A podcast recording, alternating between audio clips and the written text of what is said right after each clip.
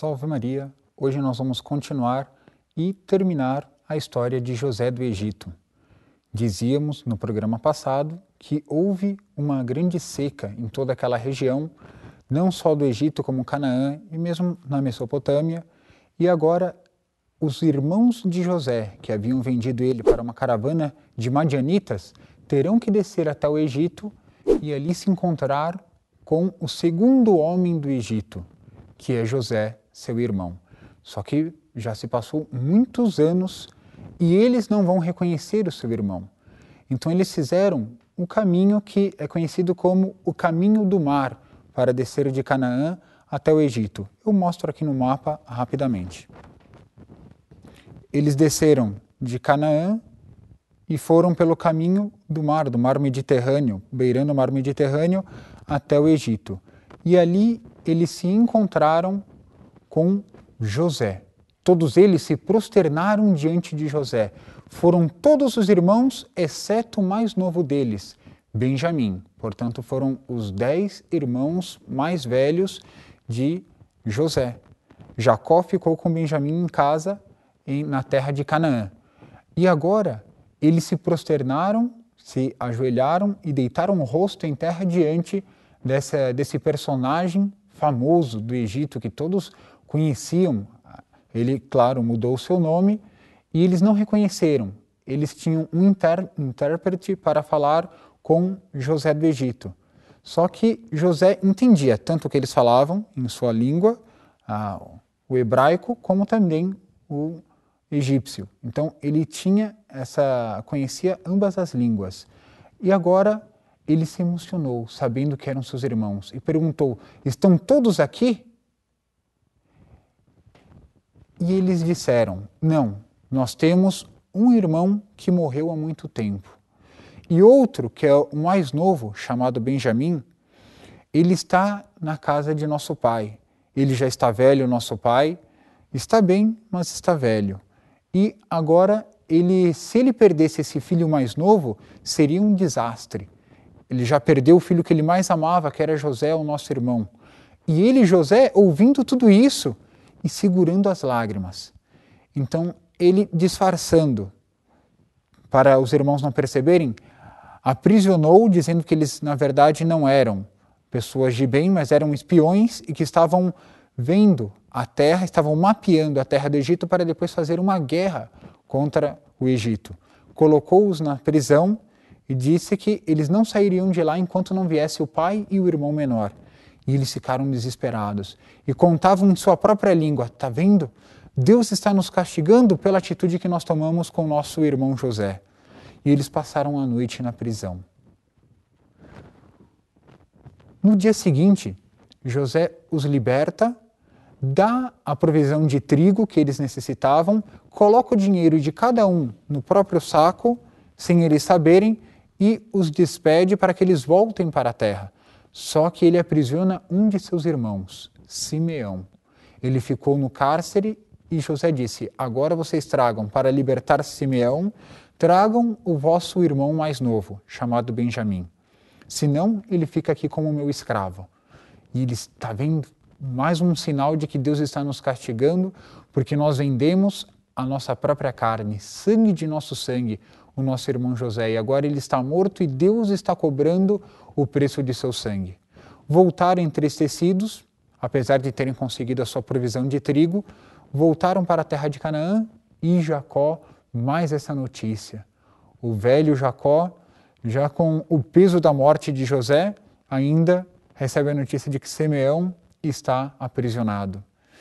Passa-se o tempo e mais uma vez o trigo acaba.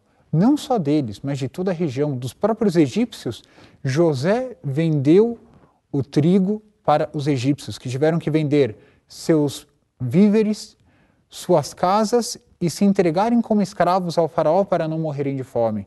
E José conseguiu para o faraó todas as terras do Egito, inclusive todos se tornaram escravos do faraó volta mais uma vez a caravana com dez filhos. Jacó acabou cedendo e deixou com que Benjamim, seu filho mais novo, o sustento de sua velhice, fosse para o Egito.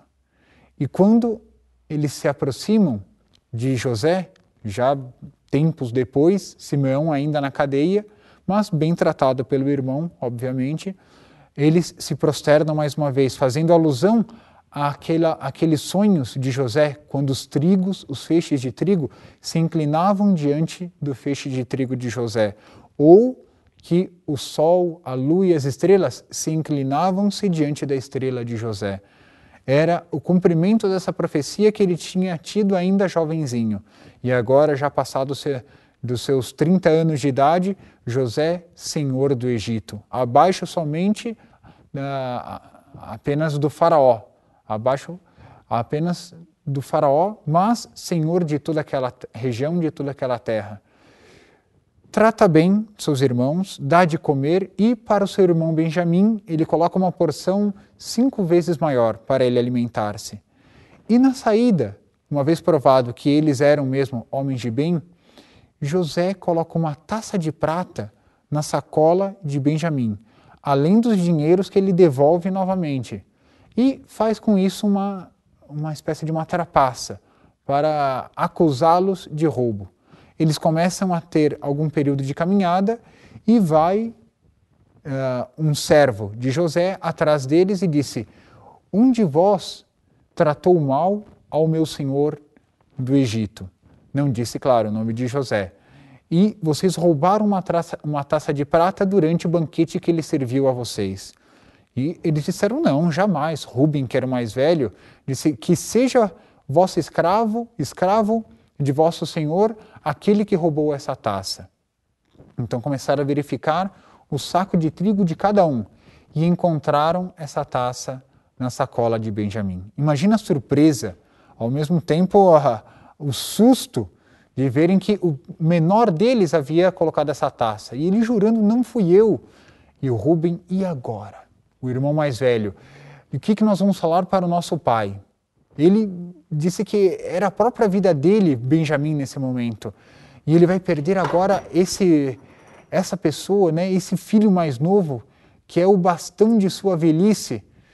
Eu me ofereço para ficar no lugar de Benjamim. E voltam todos à presença de José.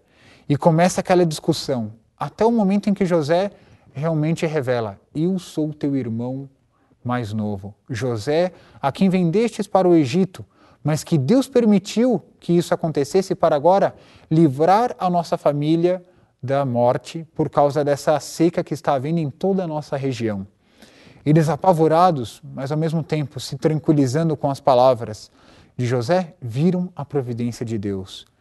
Em resumo da nossa história, eles voltam à terra de Canaã e chamam Jacó, já velho, para vir habitar no Egito com todas as regalias que poderiam ter, uma vez que o filho é o segundo homem do Egito. Desce Jacó com toda a sua família, em número entre 70 a 75 pessoas, e passam todos da terra de Canaã, lembremos a terra prometida, eu vou mostrar aqui no mapa novamente.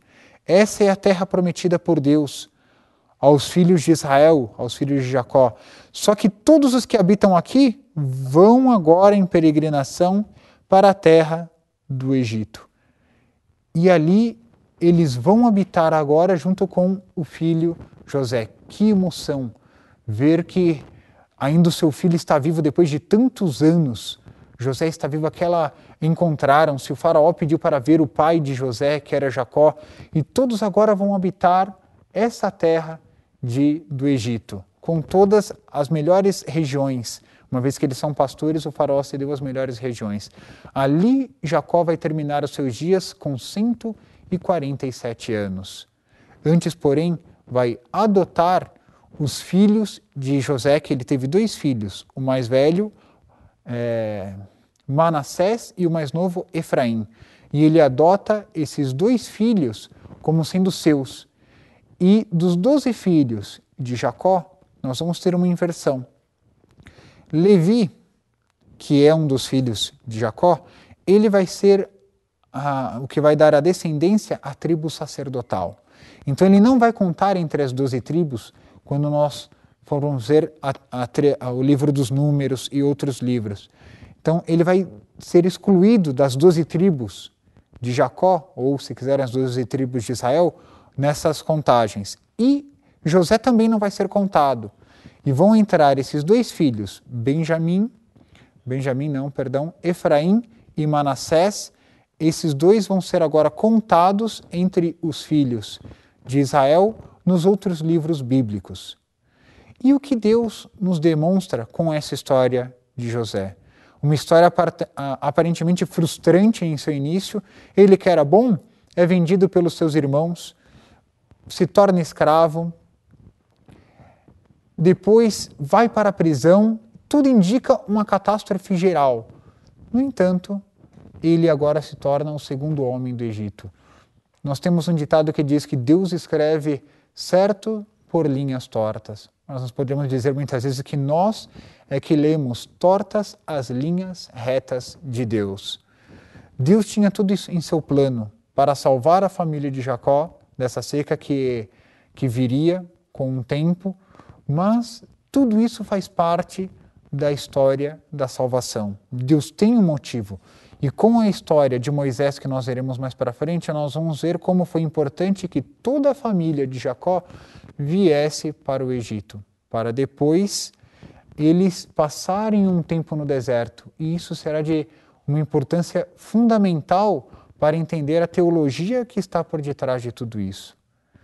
No próximo programa, nós vamos interromper essa história bíblica da história de José para a próxima história, para continuar, isso sim, na Bíblia, contando a história de um personagem que está fora dessa cronologia e que é um personagem que todos nós conhecemos, mas talvez nem todos tenham lido esse livro, que é o personagem Jó, conhecido por seu sofrimento.